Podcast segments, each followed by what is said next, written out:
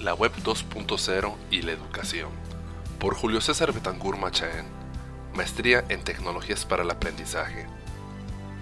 Sin duda alguna, la educación a distancia está revolucionando las formas de aprendizaje hoy en día, por lo que ya no es necesario asistir a un salón de clases donde el estudiante solía generar su aprendizaje gracias a los conocimientos del tutor.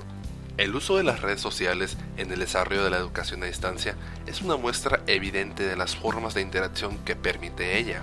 Para que los docentes establezcan una comunicación fluida y dinámica en el desarrollo de tutorías y el alcance de logros propuestos en el desarrollo de actividades por parte de los estudiantes. La Web 2.0 ha sido una transición entre la Web 1.0 que establecía un sistema unidireccional entre los usuarios, los cuales únicamente ejercían el rol de receptores, y la Web 1.5, que es la utilización de páginas dinámicas para la comunicación.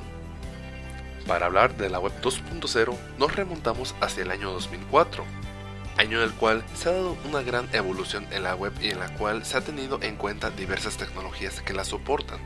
Se habla de hojas de estilo, estándares, uso de lenguajes de construcción de páginas web dinámicas y otros componentes que las conforman.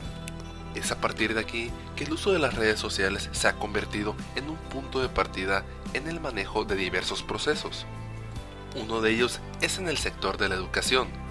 Un ejemplo del uso de la red social es Facebook, donde millones de usuarios a través de la web interactúan compartiendo recursos y portales de licenciamiento gratis.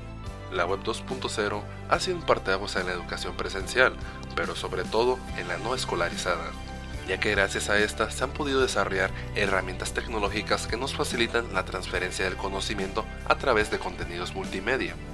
Hoy en día existen una gran variedad de recursos en línea donde se fomenta un aprendizaje pragmático, donde estos funcionan como ambientes de aprendizaje virtual, los ambientes virtuales o a distancia se presentan como espacios abiertos en los que los procesos de aprendizaje se llevan conforme al ritmo de los estudiantes, con una comunicación asíncrona sin tiempos de estudio rígidamente preestablecidos.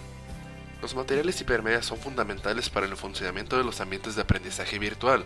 Dependerá del estudiante hacer buen uso de estos, pero sobre todo que los tutores sean capaces de crear un dinamismo adecuado para el uso de estos.